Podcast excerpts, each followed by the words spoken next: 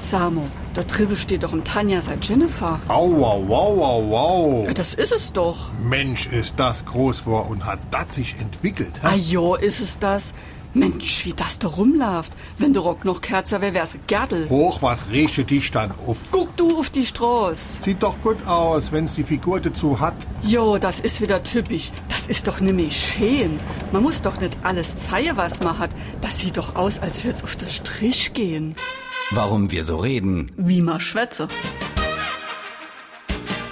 Wenn jemand der Prostitution nachgeht, wird das oft etwas verschleiert mit Anschaffen oder auf den Strich gehen umschrieben. Die Herkunft der Redewendung ist nicht eindeutig geklärt. Möglich ist eine Verbindung zum in Vergessenheit geratenen Verb streichen im Sinne von herumlaufen.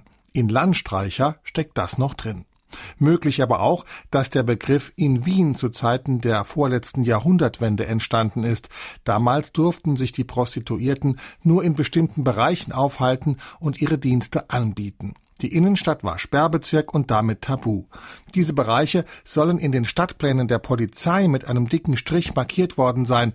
Weil nahe am Sperrbezirk die Geschäfte wohl am lukrativsten waren, näherten sich die Damen dieser imaginären Linie und gingen auf den Strich.